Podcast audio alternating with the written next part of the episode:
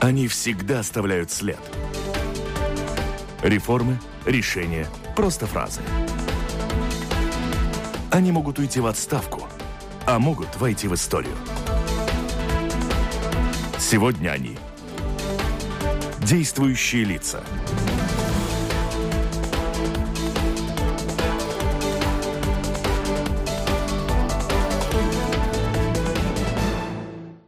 Здравствуйте, в эфире программа «Действующие лица» о приоритетах работы Еврокомиссии в нынешней геополитической ситуации и нелицеприятных рекомендациях комиссии в адрес Латвийского министерства благосостояния и не только.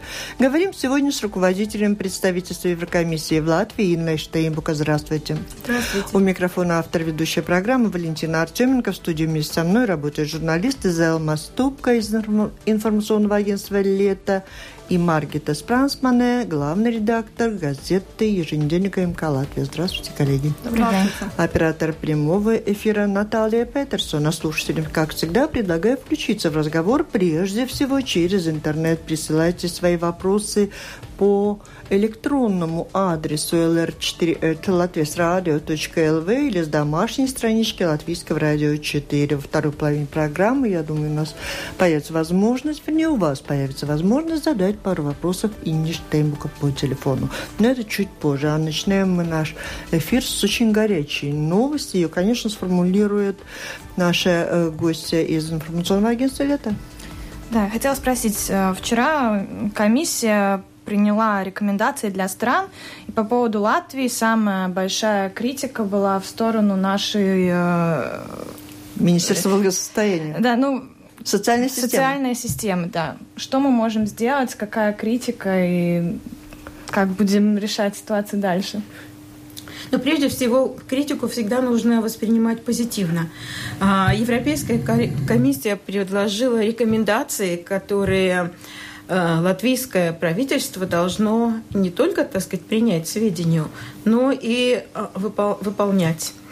А, и вы абсолютно правильно заметили, что одна из четырех рекомендаций, всего, так сказать, четыре блока, я бы не сказала четыре рекомендации, четыре блока. Вот один блок, он полностью посвящен социальной сфере, а именно, насколько справедливо распределяются пособия и насколько, так сказать, этих пособий достаточно для выживания.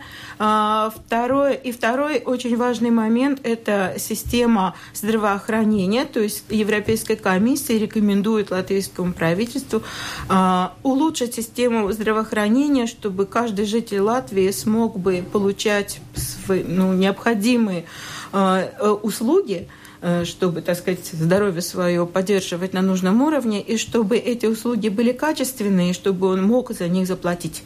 Вот, так сказать, основные моменты. Э, Конечно, это все сказано очень лаконично, там двумя-тремя предложениями, но суть э, понятна. Более того, я хочу сказать, что уже второй год подряд э, Европейская комиссия рекомендует очень похожими фразами э, реформы в системе социального обеспечения и здравоохранения. И еще одна вещь. Европейская комиссия не просто рекомендует, а определенные средства из европейского бюджета выделяются э, Латвии для того, чтобы облегчить э, введение реформ. Но, как видно, реформы, так сказать, не возможно произвести очень быстро.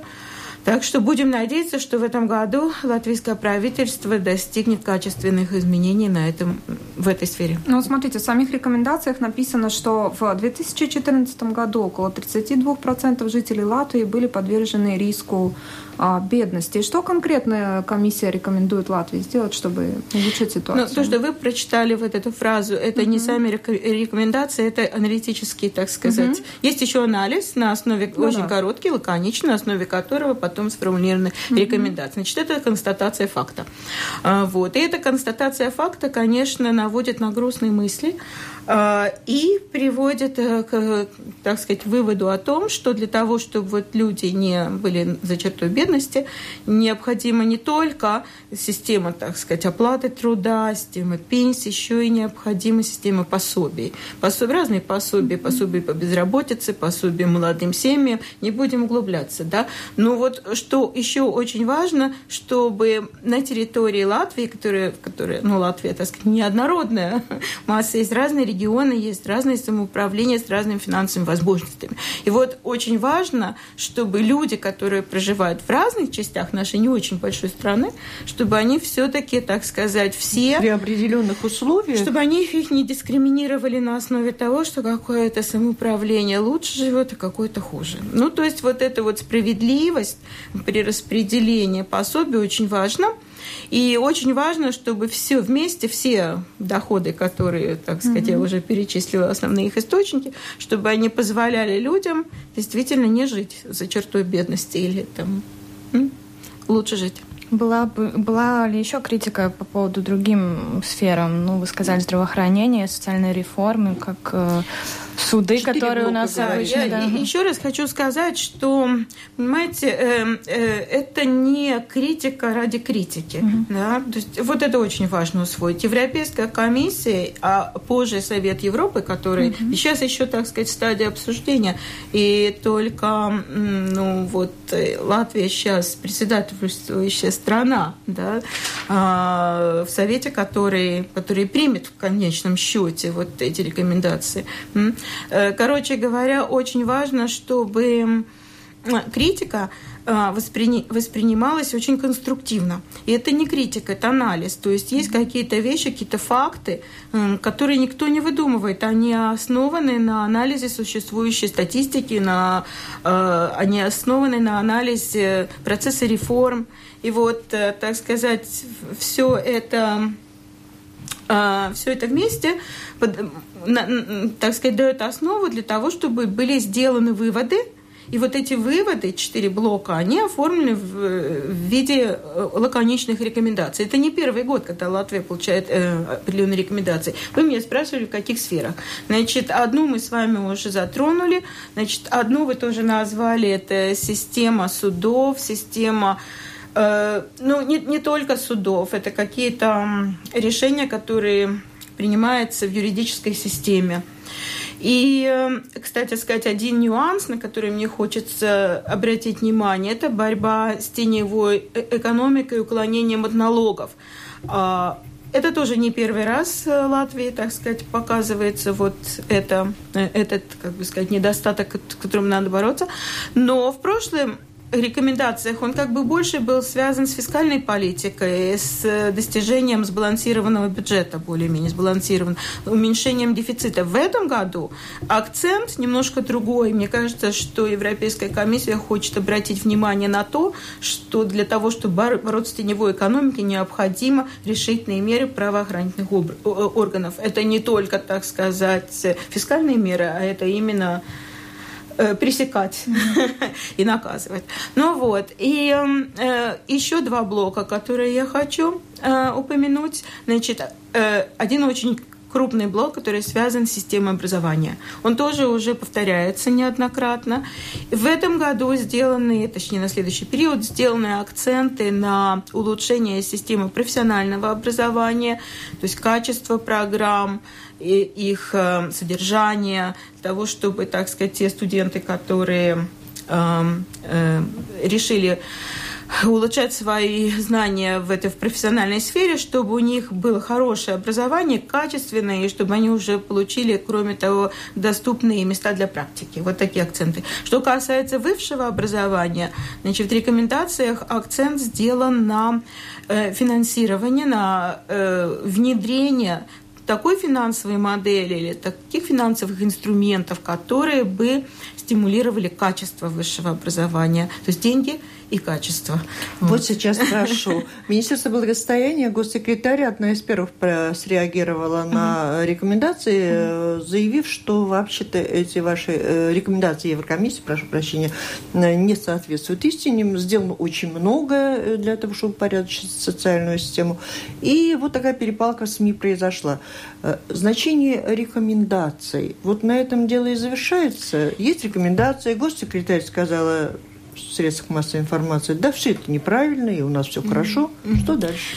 Ну, видите ли, а, э, э, рекомендации э, это Я думаю, что их следует воспринимать не как диктат со стороны ну, Европейской хочешь, комиссии, лучшему, а это для того, что это, в общем-то, все эти рекомендации, что я перечислила, высшее образование, здравоохранение, социальные, так сказать, э, средства, это все направлено на интересы, э, соблюдение интересов жителей Латвии. То есть Латвии выполнение этих рекомендаций нужны больше, чем Европейской комиссии.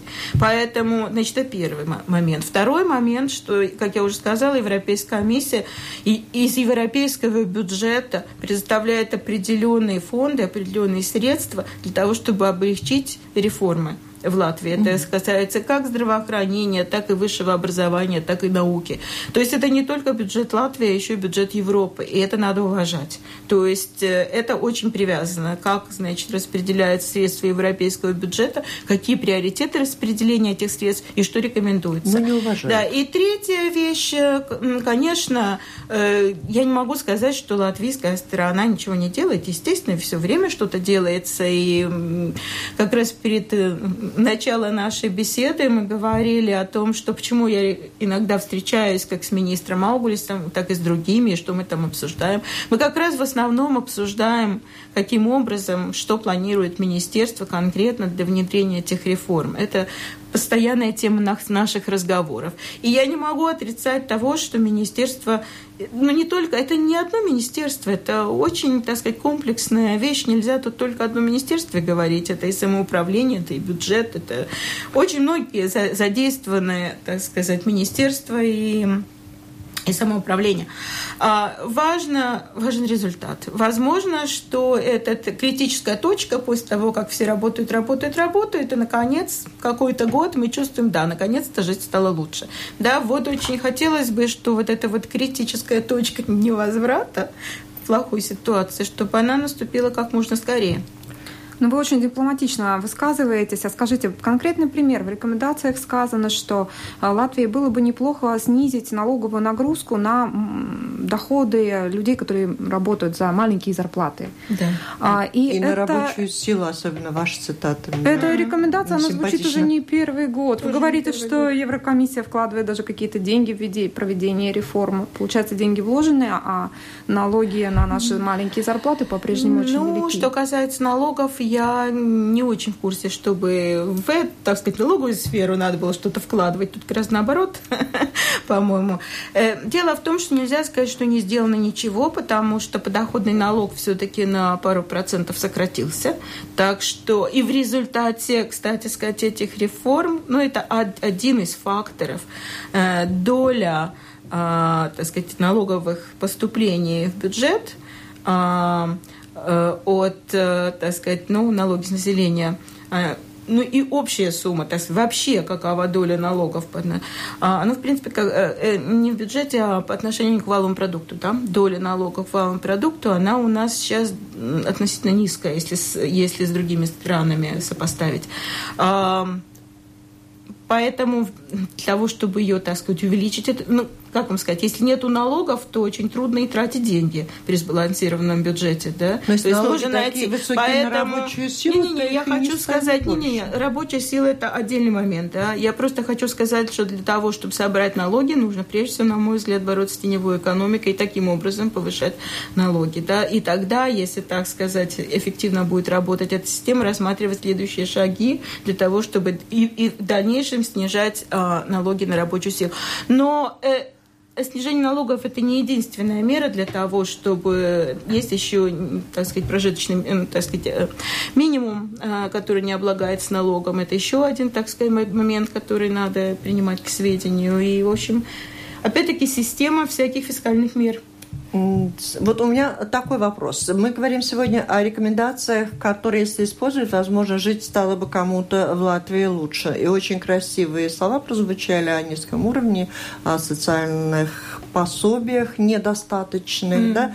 Но это все рекомендации. Мы понимаем так, что если найдутся в Латвии люди, способные взять на себя ответственность и двигать эту машину, что-то изменится. А нет, так и нет. Мы посмотрим, как будет дальше. А в то же время вторая горячая тема, связанная с Евросоюзом, то, что сегодня говорят о том, что вот-вот появятся квоты на то, чтобы принимать беженцев, в том числе и Латвии. Первый вопрос по беженцам у меня такой. А в этом случае, если будут квоты эти приняты,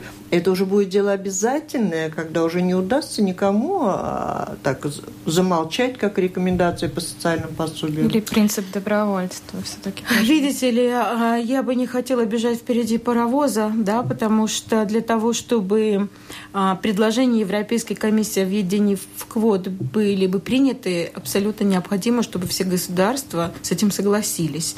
Мы знаем, что Великобритания не согласна, но в Великобритании несколько иной статус, потому что уже при вступлении в европейское сообщество они для себя говорили там особые условия, они могут в каких-то вещах не принимать э, э, участие. То же самое относится к Дании и к Ирландии, но больше никому. Да. Остальные, э, у остальных всех, так сказать, раз, равные права и обязанности. Вот. Что касается, ну, в любом случае, все остальные, это получается 28 минус 3, 25 стран должны договориться. И мы уже знаем, что многие страны не согласны с введением квот. Но давайте посмотрим, на этот вопрос с точки зрения вообще общечеловеческих ценностей. Никто никогда не знает, что может случиться с нами. Ну, например, какое-то стихийное бедствие, мы тоже можем превратиться, так сказать. Ладно, в Латвии это трудно себе представить, там, землетрясение или еще что-то, я уже не говорю там о каких-то войнах, не хочется говорить на эту тему, но, в принципе, никогда не говори, что это никогда невозможно. Это, это возможно, к сожалению. И поэтому, а как можно если мы сами... Нет, нет, ну, нет, ну просто представьте сам себя. Если вы оказываетесь в ситуации, когда вам надо каким-то образом куда-то бежать, при, при любых катаклизмах, которые возможны в нашем мире, и вас никто не принимает. Таких случаев в истории очень много. Вот. И, к сожалению, это это продолжается. Я очень хорошо понимаю, что хорошо, вот, так сказать, сидя за столом э, в уютной комнате, рассуждать э, в принципе возможно, возможных неприятностях, потому что кажется, что они невозможны. И в таких благополучных условиях мы всегда прежде всего думаем о своих семьях, о своем благополучии, и нас не очень волнует чужое горе. Нет, ну волнует еще ну, то, вот, что нет, ну, я... Э, система-то нечеткая. Одно дело случилось а... несчастье землетрясение, а другое дело, когда беженцы, беженцы возможны, так сказать, поток беженцев возможен э, в ну, результате вот равных, разных что? событий. Да? Нет, ну дальше, как вы будете бежать из этой страны на корабле или на лодке или угу. на самолете, я не знаю. Я просто хочу сказать, что поставим себя на место этих беженцев, которые тонут в Средиземном море, которые никто не хочет их принимать. Это нехорошо, правда? Так что с точки зрения человека что-то надо придумать. Но э, что касается самих квот, я просто скажу, уже приблизительно посчитано, сколько Латвия должна в год принять при введении в год. 220 человек. Ну, 220 человек, я думаю, при всех наших напряженных, э, так сказать, бюджетных и прочих вещей, я думаю, 220 человек – это не, не, не очень огромное число. Другое дело, что, как я уже сказала, а, все страны должны договориться. Либо договорятся, либо не договорятся. Когда, если договорятся, тогда будем дальше говорить на эту тему. Пока просто преждевременно. Я понимаю, что отдельные страны ЕС уже в неформальных разговорах сказали, что они были бы готовы э, принять этих беженцев, если у них хорошее образование. Даже были такие разговоры. Но вот если мы смотрим на эти сценарии дальше, вот, ну как, как будет проводиться вот, выбор этих 20 тысяч беженцев? Мне трудно пока ответить на этот вопрос, я не знаю. Пока что обсуждается само предложение концептуально, и оно не принято еще, потому что страны пока обсуждают. Первым... То есть когда примут, тогда, наверное, если примут, если mm-hmm. примут, тогда будет э, дальше рассматриваться какая-то техника. 1 мая исполнилось 11 лет, как Латвия вступила в Евросоюз, и тут самое время поговорить об итогах. За эти годы накопилось у людей и желание, может быть, у некоторых и выйти из Евросоюза, и разочарование, в том числе, может быть, и вот эта тема, которую мы сейчас затронули. Она тоже волнует очень многих, и многие налогоплательщики, ну, никак их не убедить никакими словами. Мы обсуждали тему э, в прошлый раз с господином Пелдыговичем, и то, что писали слушатели, mm-hmm. это не передать, это просто возмущение, они недовольны, они понимают, что они сами бедны, и это не единственное разочарование. Сейчас итоги подведите этим 11 годам вы, вы же знаете и про разочарование, и и об очарованиях угу. от этого Знаете, процесса. я приведу несколько, некоторые данные опросов общественного мнения, да, которые не я проводила. Проводила, значит, э, Евробарометр. Э, есть такая э, служба, которая проводит опросы по всем странам Евросоюза. Есть другой опрос, который проводит у нас в Латвии организация СКДС, не важно. В общем, пода... надо сказать в целом, вывод. Количество людей, которые улучшили свое мнение о Европе, намного превышает тех, которые ухудшили. Я сейчас скажу. Значит, 4 а, из 10 а, латвийских а, значит, все 4 из 10 людей, да, брошенных, считают, что Европа – это хорошо. Вам может показаться, что такое 4 из 10 это мало. Но на самом деле, во-первых, это, ну, во-первых, это нет, подождите, это, во-первых, самый лучший результат за эти 11 лет. Во-вторых, там есть только 14% опрошенных, это ну, полтора, полтора человека из 10, которые считают, что это плохая вещь, и все остальные не то, не все, у них нет мнения. Да. Так вот, в этом году вот это количество, которое считает, что Европа – это хорошая вещь, превышает количество безразличных. Да? Это первый результат. Второй результат, значит, э, тоже был опрос, проведенный вот Евробарометром, э, где 63% а, э, опрошенных считает себя, что они принадлежат Европе, что они чувствуют себя европейцами. Да? Не то, что они на континенте живут Европы, то, что они именно часть Европейского Союза. Это второй лучший результативный параметр после Люксембурга. То есть мы на втором хорошем месте mm-hmm. в Европе. Да, это объективные э, числа, потому что у меня, я не могу сказать, какое у меня мнение, я могу только каким-то образом оперировать к цифрам. Да? Вот. Дальше, если мы будем говорить, пыта, я пыталась сама проанализировать, почему, в принципе, улучшились эти показатели. И я пришла к следующим выводам. Это, это мои уже чистые размышления. Значит, э, первое – это то, что Латвия сейчас президентура занимает председательствующее место среди 28 8 стран, и мне кажется, что Европа как бы а, органично вошла в жизнь людей, не только тем, что где-то затруднены проезды около библиотеки национальной, а еще и потому, что мы всюду видим, что Латвия что-то там делает и влияет на решения. И э, мне кажется, что это какой-то фактор, который может... Может быть, я не права, но мне кажется, что каким-то образом а, ощущение у людей, может быть, кто-то горд, а, чувство гордости, чувство того, что центр переместился из Брюсселя в Ригу. Но это первое. Второе – это то, что я хочу напомнить, а, что очень многие люди, молодые люди, они связывают вообще Европу с возможностью свободно путешествовать, свободно пересекать границы, свободно учиться, свободно работать в любой стране. Это тоже по данным опросам, надо сказать, фактор номер один. И вот может, вполне возможно, что большее количество людей стало пожинать плоды вот этого свободы перемещения, э, учебы и работы за границей. А, в Европе, я имею в виду.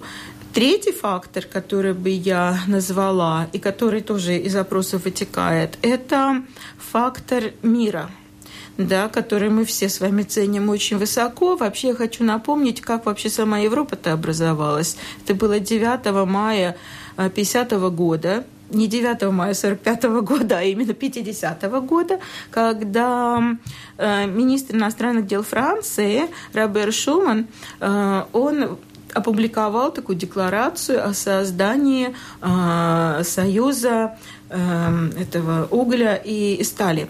Да, и и что он имел в виду? Он имел в виду разные вещи. Прежде всего, сохранение мира в Европе. Из этого, из стали, из угля производили, ну, все, так сказать, промышленность, которая в Европе производила оружие, она была каким-то образом связана с этими ресурсами. И вот он считал, что если страны объединятся и станут что-то вместе производить или не производить, они, так сказать, меньше воевать будут. И, кроме того, если стран получается какой-то общий рынок вот этого для начала только угля и стали, им как бы делить нечего между собой. И по существу вот этот план образования Европы, это был план укрепления мира на континенте. Значительно позже, относительно несколько лет назад, Европейский Союз получил премию, Нобелевскую премию мира – ну вот, но мы сейчас живем в Латвии, тьфу -тьфу -тьфу, так сказать, живем в мире. Мне кажется, что в новой геополитической ситуации вот этот фактор сохранения мира, он имеет очень большое значение для людей. Ну вот это я пыталась проанализировать. Спасибо. Я хочу напомнить слушателям, что в эфире программы «Действующие лица». В ней сегодня принимает участие руководитель представительства Еврокомиссии в Латвии Инна Штейнбука и журналисты Зелма Ступка из информационного агентства «Лето» и Маргита Спрансмане, главный редактор еженедельника МК «Латвия». Мы продолжаем разговор. Коли есть куда вернем разговор? Я хотела спросить, может быть, немножко за, за океан перейдем.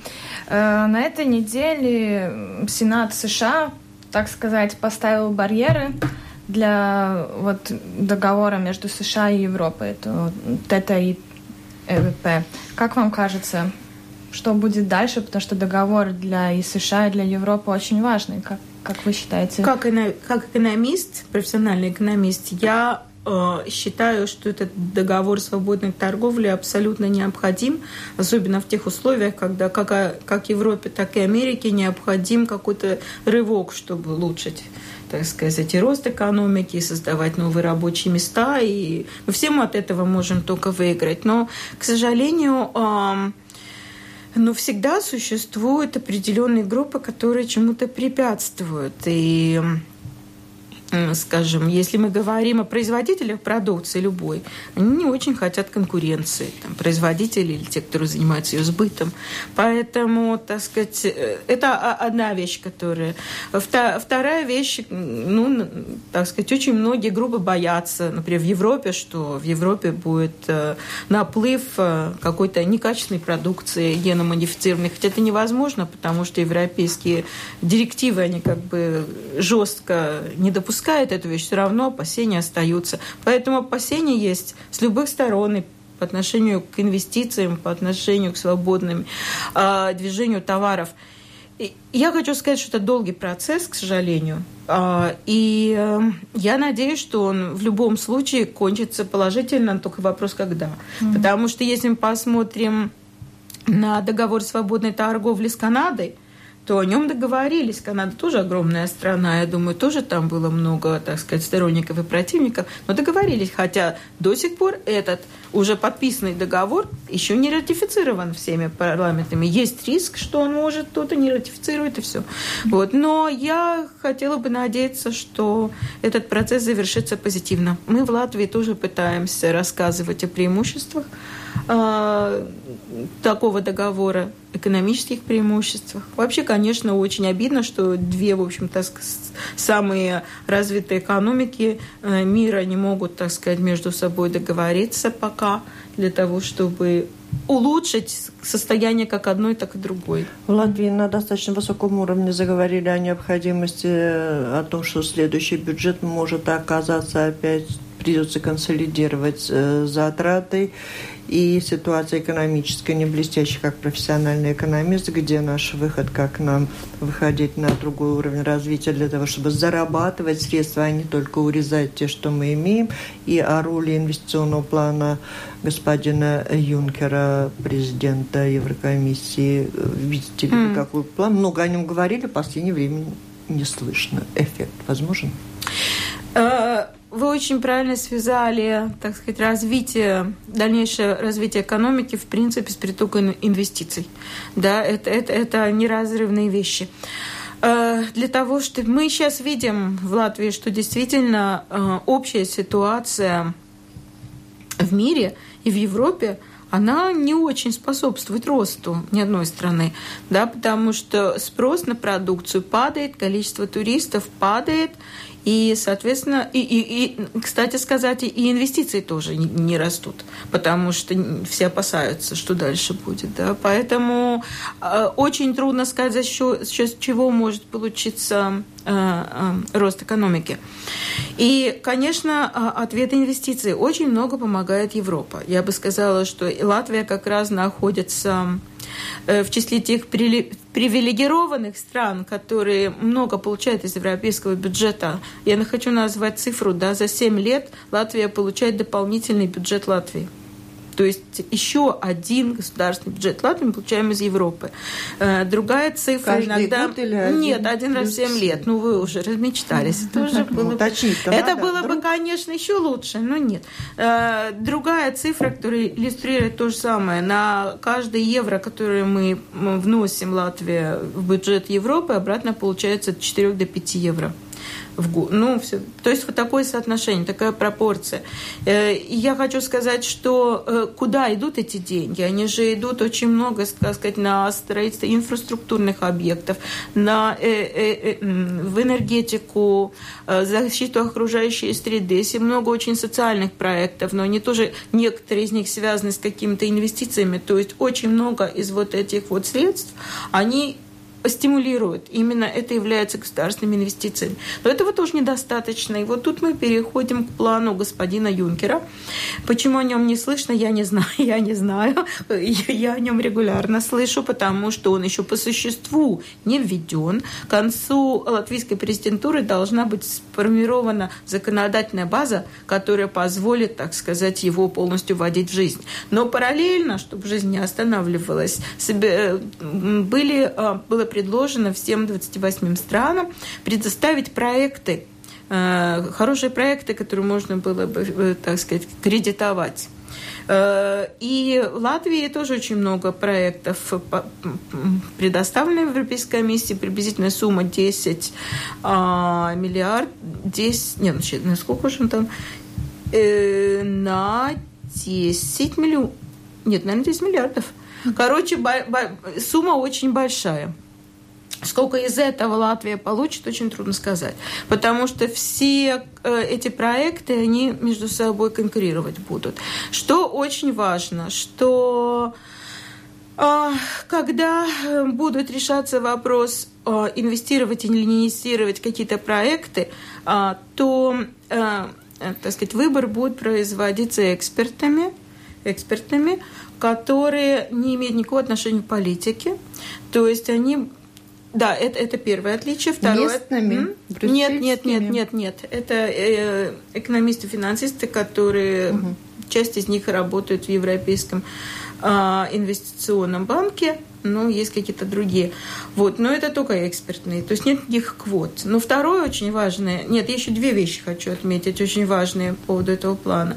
Значит, э, нет временных ограничений на представление проектов. То есть те предприниматели, которые хотят попробовать, они могут и сейчас это делать. То есть, хотя первый, так сказать, сбор э, проектов, которые кабинет министров, так сказать, э, осуществлял, он как бы кончен, но это не значит, что есть какие-то ограничения, чтобы эти проекты могли представлять снова. Но вторая вещь, которую я очень хочу подчеркнуть, что это не бюджетное финансирование, вот в отличие от структурных фондов, которые я говорила, это не бюджетные деньги, это кредиты. Это кредиты, которые надо будет возвращать. Другое дело, что в современных условиях очень трудно получить кредиты, когда, ну, трудно потому что боятся. Э, банки, фонды, они боятся финансировать проекты с высок... ну, относительно высокой степенью риска. И тот же Европейский инвестиционный банк, который сейчас кредитует некоторые проекты, да, они почти выходят на, так сказать, минимизируют риск э, как только можно. Этот фонд, который будет создан, э, будет со, соответственно, он еще не создан, он будет создан, когда будет, я сказала, к концу латвийской президентуры. Рисковый будет? Он будет более рисковый. Он не будет полностью, так сказать... А выброс... если потом не вернуть? Ну, всегда есть риск. Просто здесь будет... Э, на это не надо, так сказать, если те, которые вставляют проекты заведомо, считают, что они эти деньги никогда не вернут, конечно, не, не очень хороший подход. Но есть проекты с более высокой степенью риска и менее высокой. То есть вот этот фонд будет, конечно, будут оцениваться проекты, да, на, они будут между собой конкурировать, но в любом случае это, так сказать, всегда... А на ваш взгляд, как экономиста, все же что в Латвии мешает э, такой мотивации создавать рабочие места? Хм. Ну, для, ведь рабочие места, они же с воздуха не берутся. Ну, так я же говорю, а предприниматели-то есть, что им мешает Предприниматели всегда работают в своих интересах 67 227 440. 67 227 440. Можете позвонить и задать свой вопрос. Напомню, у нас с вами в гостях председатель, руководитель представительства Еврокомиссии в Латвии Инна Штейнбука. Пару вопросов, наверное, мы успеем услышать. Алло. Алло. Слушаем вас. Добрый Пожалуйста, день. добрый. Вы знаете, мне очень нравится, что вот в Евросоюзе действует замечательное правило консенсуса. Когда даже самое маленькое государство, Латвия, например, име, может наравне вести переговоры с такими гигантами, как, ну, допустим, Германия, да. А почему, интересно, тогда вот этот прекрасный принцип консенсуса нельзя законодательно э, распространить на внутри политические проблемы и, их, и их решения э, в странах-участницах Евросоюза. Вот э, ваша гостья приводила результаты значит, э, опроса и ссылалась, что 4 из 5 значит, ну, довольны жизнью. Ну, а вот недавно, недавняя авиационная катастрофа в Испании прекрасно продемонстрировала, что один единственный недовольный может упаковать в мешок всех довольных и их утопить.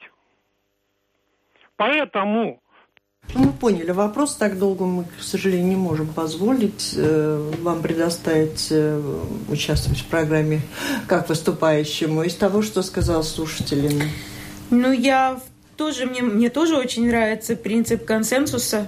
И я считаю, что его очень полезно использовать при принятии любых решений, не только межгосударственных, но и внутри государственных. И мне кажется, во многих случаях он и применяется. Другое дело, что так сказать, если мы недовольны каким-то решением, нам кажется, почему нас не спросили.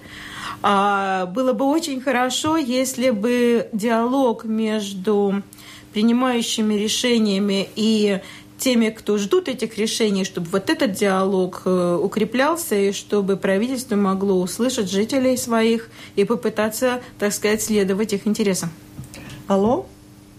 Добрый день, милые Добрый. дамы. Три позиции, предельно кратко, Валентина. Первая, уважаемая Валентина, какой план Жан-Клода Юнкера? Европа латвийских малоимущих отсекла от продуктовых пакетов, только нуждающимся. Второе, Уважаемая Инна, никакого договора о свободной торговле между Евросоюзом и США не будет, потому что ГМО заразы и мясом Франкенштейна я вас попрошу выбирать выражение, Виктор, когда будете звонить в следующий раз. И потом я просила же задавать вопросы. Да? По ГМО вы же сказали, что достаточно четкие есть регламентации. Да, но видите ли, если бы у нас тут волнует. был тотализатор, мы бы с вами могли пари заключить. Может быть, вы бы выиграли, а может быть и я. А поскольку у нас нету тотализатора, то, да, то Виктор, посмотрим. Может быть, будет, внимание. может быть, да. не будет. Вообще процессы заключения межстрановых мировых договоров очень сложный, поэтому я не берусь прогнозировать конец. Попытка номер три. Попробуйте задать вопрос нашей гости. Алло. Добрый день. Добрый. У меня такие два вопроса. Значит, вы упомянули э, вскользь э, о той э, финансовой помощи, которую Латвия получает из средств ЕС но никто не говорит о том, сколько наши соотечественники создают вот эту фина... Э, часть этой финансовой помощи, работая за рубежом.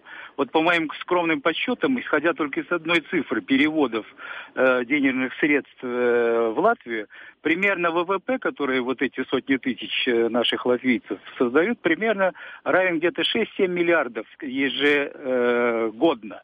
Это раз. У меня тогда вопрос такой. Значит, не стоит ли подумать хотя бы в перспективе о том, чтобы каким-то образом, значит, э, из той заработанной части э, средств, которые наши соотечественники создают за рубежом, какая-то часть возвращалась официально э, в Латвию, например, в виде каких-то социальных или части социальных отчислений. Я не буду называть конкретику какую-то, но во всяком случае Спасибо. Ну, 6-7 миллиардов ежегодно, это, мне кажется, вы преувеличили, это уже размер латвийского государственного бюджета годовой, поэтому это что-то многовато. Но я не буду спорить, потому что я сама лично не считала, хотя такая статистика, наверное, есть, сколько переводится из-за рубежа средств своим семьям. Значит, э, э, вы правы, что очень многие люди, которые работают за рубежом, у них часть семьи или родственники, они живут здесь, и они им, так сказать, переводят деньги какие-то для поддержания их. И на эти, эти деньги они, соответственно, потом пускаются в оборот в Латвии. И, в общем-то, они остаются в Латвии. А, можно ли людей обязать платить? Ну, если они зарегистрированы как резиденты Латвии, тогда им надо платить налоги. Э, по крайней мере, подоходный налог, если они здесь э, зарегистрированы. Если они не зарегистрированы в Латвии, полностью уехали, являются резидентами другой страны, и в Латвии, так сказать, их концов нет, ну тогда обязать нельзя потому что они платят налоги той стране, где они живут, и, так сказать, пользуют, и пользуются благами той страны. Поэтому тут никакой безаловки быть не может. В любом случае, э, так сказать, то, что мы, произ, мы так сказать, получаем из европейских средств, это целевое финансирование, которое подчиняется приоритетам, первым приоритетам Европы, потому что Европа тоже заинтересована в том, чтобы в Латвии была жизнь лучше, потому что тогда и во всей Европе будет лучше, и мы меньше будем, так сказать, зависеть. А вы слышите скепсис, да, среди тех, кто звонит, просто mm. нет тех, кто попал mm. в те 4% mm. радующих. И в то же время это люди, которые прекрасно понимают, что нет границ, есть преимущество уехать работать за границу, причем зарабатывать столько, чтобы содержать семьи здесь, в Латвии. Mm. А скепсис остается. Это что? Ну, вы знаете, я думаю, что скепсис и критика, он вообще присущ любым людям. Если мы посмотрим, что жители Германии против чего-то протестуют, или жители Англии, или жители Испании, то нам кажется, боже мой, если бы мы так хорошо жили, мы, наверное, не протестовали. Но на самом деле этого не происходит. Наверное, это сказать, присуще человеку, что он всегда чем-то недоволен. Другое дело, можно попытаться сравнить ну как живут, не знаю, люди где-то там в других местах. Не будем времени это тратить. Маргита у нас давно не была в гостях, и сегодня мы ей не дали просто слово. Да, у меня на самом деле два вопроса. А, господин Домбровский а, недавно заявил а, такую интересную вещь, что если Латвия в течение ближайших 10-15 лет не достигнет этого среднеевропейского уровня жизни, то как бы все, эксперимент провалился. Как вы думаете, 10-15 лет это для нас э, срок реальный? Думаю, что реальный, но есть вещи, которые от нас не зависят. Ну, например, а, когда начался экономический кризис в мире и в Европе, очень больно, так сказать, ударил по многим странам, включая Латвию, ну кто это мог прогнозировать? Никто не мог прогнозировать. Или, например, сейчас ситуацию э, с Россией, Украиной, санкциями, ее кто-то мог прогнозировать? Тоже не мог. Я просто хочу сказать, что есть какие-то вещи, которые могут нарушить все наши прогнозы. И в, в любом случае, несмотря на все катаклизмы, если мы сравним жизнь в Латвии сейчас с тем, что было 25 лет назад, или даже то, что было 11 э, лет назад, то по всем параметрам сейчас лучше. Но, конечно, это не означает, что не может быть еще лучше. Должно быть еще лучше. Будем надеяться, что несмотря на все потенциальные катаклизмы, э, уровень жизни будет увеличиваться. Как? 10 лет реальная цифра. И еще один вопрос э, о председательстве Латвии в Совете ЕС. Вы сказали, что большинство людей чувствуют какие-то положительные перемены. А вот вы не могли бы пояснить для тех, кто не почувствовал положительных перемен, все-таки? Какой смысл? И что мы Какой имеем? результат? Какой результат? Ну, понимаете, мне очень трудно говорить за всех, потому что у каждого есть свои критерии оценки жизни. Для меня, например, очень тоже важна свобода. Свобода выбора, свобода передвижения. Свобода Поэтому... уже есть, а само председательство... Вы имеете в виду... Ой, я, может быть, не совсем поняла. А, президентство. Да, да, да. А, я думала, членство. Извините, я, я, я не поняла. Да-да-да, конечно, о президентстве. А, президентство. Ну, президентство, видите, для того, чтобы сделать окончательные выводы о президентстве, нужно дождаться его конца, потому что для меня, э, мне кажется, что основное это те, те решения, которые были приняты вот за эти шесть месяцев. Когда мы проанализируем, что было сделано, а, я смогу четче ответить на этот вопрос. Более того, мы планируем где-то в ноябре такую конференцию, где пытаемся ответить на этот вопрос более подробно. Что можно сказать, так сказать, уже сейчас, да, то, что Латвия а, она стала более узнаваемой в мире. Я вам, опять же, назову некоторые цифры. Она не только стала более узнаваемой, она вообще приняла очень много людей. То есть в Латвии было за это время приблизительно около 50 тысяч там всяких э, туристов, э, не туристов, а официальных людей. Тысяча журналистов, остальные были, так сказать, те, кто посещали официальные мероприятия. Было очень много всяких мероприятий, которые Латвия проводила. И я вам просто без цифр назову два примера. Да, так сказать, э, первый вице-президент э, Европейской комиссии э, Франц Тиммерманис после первого посещения Латвии, он сказал, вы знаете, я уже заказал квартиру здесь на, на апрель, я приеду себя с, с двумя своими детьми проведу здесь время в Латвии, а заодно по Балтийским странам проеду. Он здесь был. Другая комиссар, которая тоже приехала на официальное мероприятие, сказала, ой, я узнала, что у вас здесь э, празднуют э, Лигу, да, я останусь обязательно, я останусь. То есть, То есть понимаете... Будет, будет больше туристов. Будет больше туристов. А на следующей неделе очень важное мероприятие, просто осталось две минуты. Я mm-hmm. хотела бы, чтобы вы в завершении нашей встречи все же о саммите партнер, Восточного партнерства сказали о значении чем он так значим? Знаете, он прежде всего значим... Просто встречами он... при какие-то именитые гости или там есть другое Нет, очень, воз... очень необходимо, что мы все живем на континенте Европы, не будем это забывать, что есть Европейский Союз, а есть Европейский континент. Для того, чтобы мы хорошо жили со своими соседями, чтобы соседи были довольны Европейским Союзом наоборот, чтобы мы могли, так сказать, э, помогать друг другу и а, улучшать так сказать, жизнь друг друга, не конфликтуя, но это, так сказать, на очень таком а, всеобщем уровне. И какие есть точки взаимодействия, точки партнерства экономического, политического, да, потому что Европ... Союз, Европейский Союз всегда заинтересован, чтобы соседи развивались тоже нормально и чтобы не было никаких катаклизмов. И я еще хочу подчеркнуть, что есть такие мифы, да, которые или такие спекуляции на тему, что этот этот саммит про, проводится наперекор или против кого-то, против России, например. Да, да, да. Так вот, я хочу сказать, он не проводится против, он скорее для кого-то, да, для кого-то. Это не для того, чтобы ущемить чьи-то интересы, а для того, чтобы, так сказать, удовлетворить интересы его участников. И в соответствии с их свободным выбором. Министр иностранных дел Беларуси, страны, которая будет участвовать, он озабочен тем и уже выразил достаточно громко свою озабоченность, что он считает и видит, как-то слышит, что этот саммит может оказаться антироссийским и что это плохо. Ну, антироссийским он не окажется. А, другое, я надеюсь, что вот эти, а, а, эта озабоченность, она в конце концов, э, так сказать, развеется. Вот, потому что, еще раз хочу сказать, это не против кого-то, это за то, чтобы что-то достичь.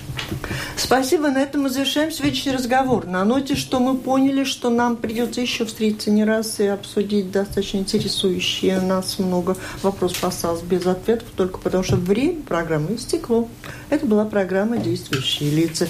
И в ней приняли участие э, руководитель председательства Еврокомиссии в Латвии Инна Штейнбука и журналисты Зелма Ступка из информационного агентства «Лето», Маргита Спрансмана из, из еженедельника МК Латвии.